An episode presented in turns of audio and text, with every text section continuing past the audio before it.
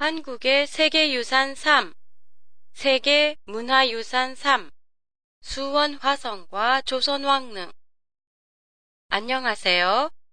도쿄도 타마시에 있는 한국어 교실 한교실의 팟캐스트 코너입니다. 지난주에 이어 오늘도 한국의 세계문화유산에 대해 보내드리겠습니다.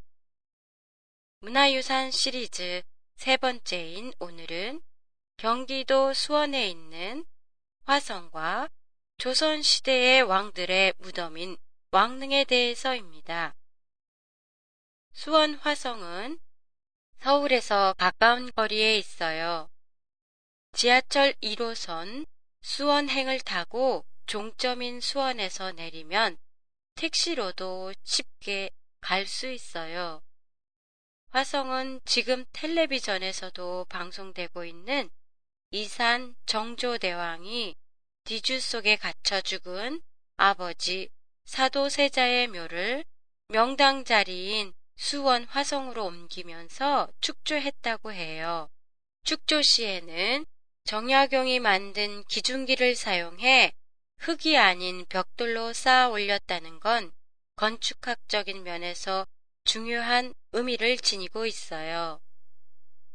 화성을 중심으로 팔달문 등 동서남북으로 4개의 문도 함께 축조되었어요.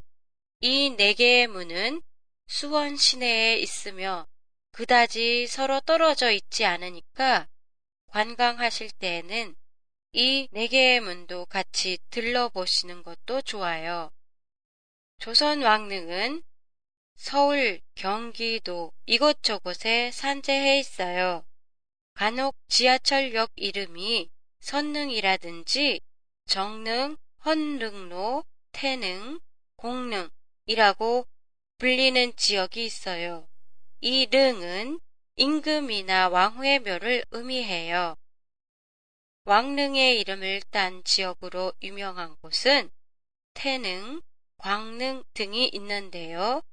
태능은 조선시대 중종에 비었던 문정왕후 윤씨의 묘로 왕비의 묘로서는 규모가 웅장해요.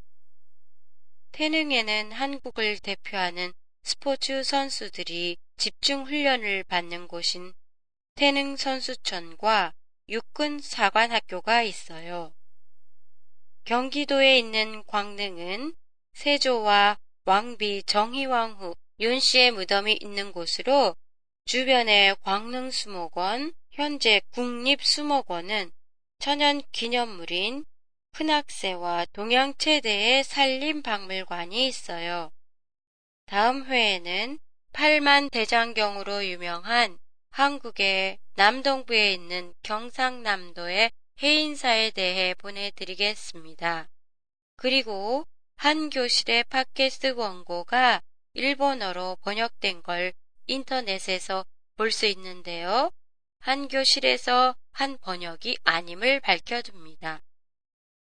원고에 대해 의민사항이나 질문이 있는 경우에는 인터넷 홈페이지 상단에 있는 팟캐스트 란의 앙케이트나 휴대폰 사이트에서 강사 연락처에 메일 송신란에 내용을 입력하셔서 보내주시면 됩니다. 여러분의 많은 참가 부탁드립니다. 안녕히 계세요.